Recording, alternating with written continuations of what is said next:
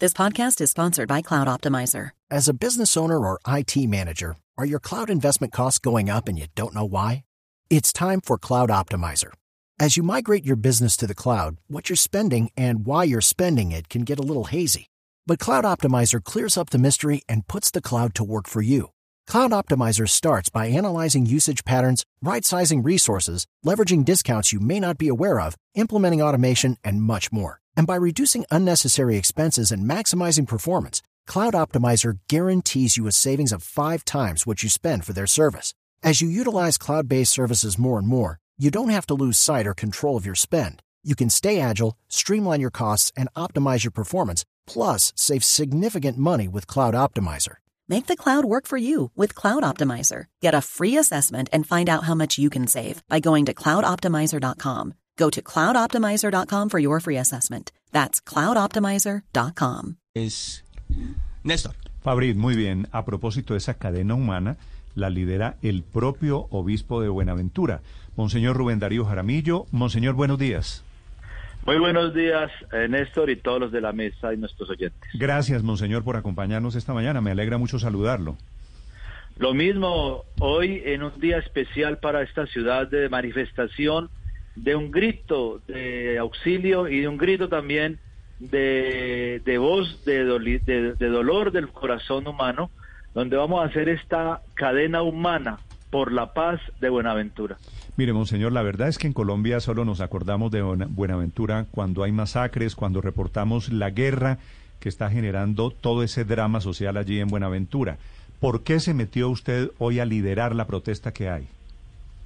Bueno, esta es una, una gran manifestación de toda la comunidad, de toda la sociedad, todas las entidades, porque es que estamos cansados eh, de, esta violencia, pero no solo cansados, sino que estamos tristes porque no podemos salir tranquilos a la calle, porque en la noche no nos dejan dormir las ráfagas de fusiles, porque están matando a los jóvenes, porque la extorsión y la delincuencia nos tienen azotados, porque llegamos a un punto ya sin salida y es ya la voz eh, cansada de reclamo a todo el ente nacional, en todos los niveles, para que cese toda esta situación terrible que estamos viviendo.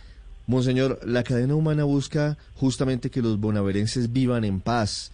Para ustedes, ¿es suficiente lo que anuncia el gobierno, la llegada de más policías y un refuerzo en la seguridad en la zona? Para nosotros es importante las medidas que están tomando, pero no son suficientes, porque el problema es estructural y por lo tanto es muy importante el pie de fuerza o, la- o el número de policías que aumente y que tomen ciertas medidas, pero pero pero a un problema tan grande y tan estructural que está metido en la misma casi que profunda vida de las personas donde donde la corrupción tiene estos índices tan altos, donde la pobreza tiene también más del 60%, el desempleo, no hay fuentes de, de, trabajo dignas. Es un problema muy profundo social y también las estructuras de, de- de la maldad, del narcotráfico y de la delincuencia son muy altas y necesitan eh, con contundencia que el Estado colombiano y que todo el país eh, se ponga, digamos, eh, de la mano de esta ciudad para sacarla adelante. Eh, Monseñor, usted mismo nos dice que es un problema estructural, este, este de la violencia, pero ¿qué es lo que ha ocurrido recientemente para que se haya agudizado como se ha agudizado el problema en Buenaventura? Bueno, son picos que la violencia va sacando, pero la violencia ha estado permanentemente, pero llegan momentos en los que se reacomodan las bandas, en los que se disputan nuevos territorios, en los que llegan actores distintos que quieren eh, asumir el poder en estos barrios, en estas zonas pobres, donde principalmente se da la violencia que tienen que ver con salidas al mar. Son territorios estratégicos de salida no solo a otros lugares de Colombia, de la costa, sino también la salida de la cocaína a lugares como Centroamérica y por lo tanto tienen mucho interés que esas zonas eh, ellos las gobiernen, donde se dificulta la llegada de la fuerza pública porque son zonas de baja mar, con salidas a ríos, a esteros, eh, en un innumerable eh, eh, digamos, eh, de, situación de pobreza, de situaciones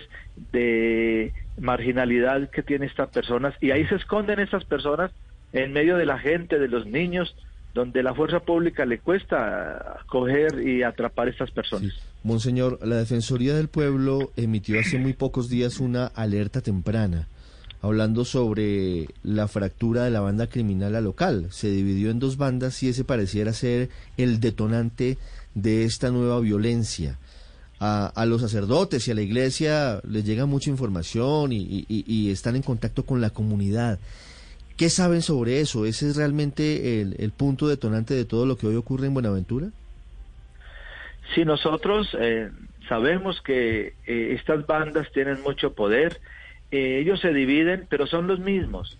Ah, inicialmente se llamaban la local y la empresa, ahora se llaman los chotas y los espartanos, mañana tendrán otros nombres, pero en el fondo son las mismas estructuras de la criminalidad y de la del narcotráfico que van tomando estos matices, pero también van llegando uh, la gente de, de otros lugares como, como los carteles del Golfo, de toda esta llegada ahora del ELN a, a, nuestro territorio, que vienen del Chocó, que van desplazándose. Hay un movimiento, hay una, como, como, como hay un, hay un deseo de apoderarse del territorio por parte de muchos y diferentes grupos armados que se disputan esta, esta ciudad.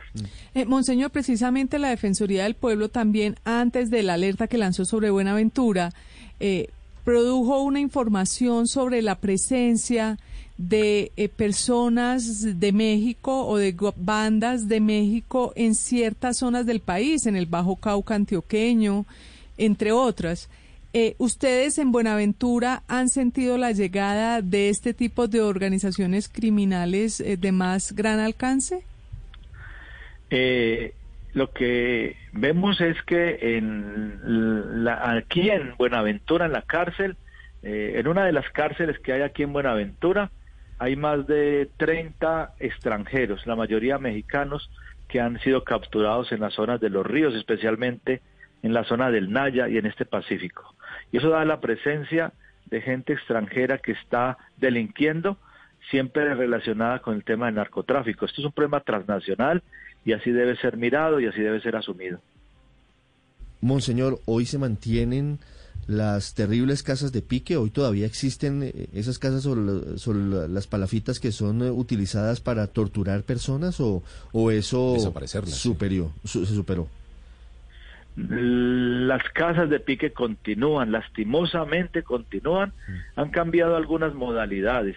Ya no los pican en casas donde quedan evidencias de sangre, sino que las personas se las llevan, las desaparecen en los manglares, se los llevan a zonas en lanchas al frente del de Buenaventura, en esas zonas boscosas, y ahí las pican y las entierran y no vuelven a aparecer.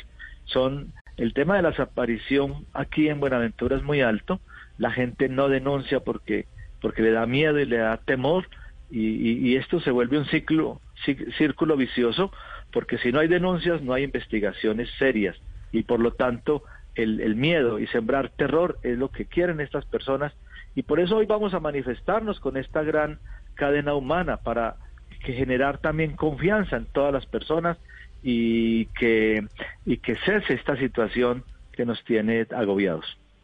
Monseñor, si, si ustedes creen que el Estado, el gobierno, no está haciendo lo necesario para eh, librar a Buenaventura de este problema, ¿qué sugerencias tienen desde allá?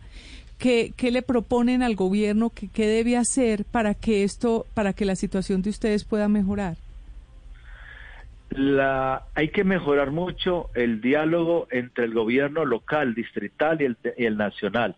Son de ideologías distintas y además la situación eh, como distrito le hace que tenga una independencia administrativa y económica que se vuelve eh, dificultad, a veces se reclama que el dinero, que el gobierno nacional mande más dinero, pero el gobierno nacional sabe que los niveles de corrupción son altos. Por eso ahí hay una hay una fractura ahí en la comunicación y en los recursos. Se necesita una intervención de todo el Estado completo para que las obras se puedan realizar para que el dinero no se pierda. Si el dinero es bien invertido, alcanza para las obras y para el desarrollo. Mm. y esa es la radiografía desde Buenaventura. Monseñor Rubén Darío Jaramillo es el obispo en Buenaventura que encabeza esta protesta, esta cadena humana que saca hoy a la gente nuevamente a las calles a pedir la atención del país. Nosotros los acompañamos desde Blue Radio. Monseñor, muchas gracias. Muchas gracias, que Dios nos bendiga y seguimos adelante en esta lucha por la dignidad del pueblo de Buenaventura. Estás escuchando Blue Radio. It is Ryan here and I have a question for you. What do you do when you win? Like are you a fist pumper? A woohooer, a hand clapper, a high fiver. I kind of like the high five, but if you want to hone in on those winning moves, check out Chumba Casino. At ChumbaCasino.com, choose from hundreds of social casino style games for your chance to redeem serious cash prizes. There are new game releases weekly, plus free daily bonuses. So don't wait. Start having the most fun ever at ChumbaCasino.com. No purchase necessary. BGW. Void were prohibited by law. See terms and conditions. 18 plus.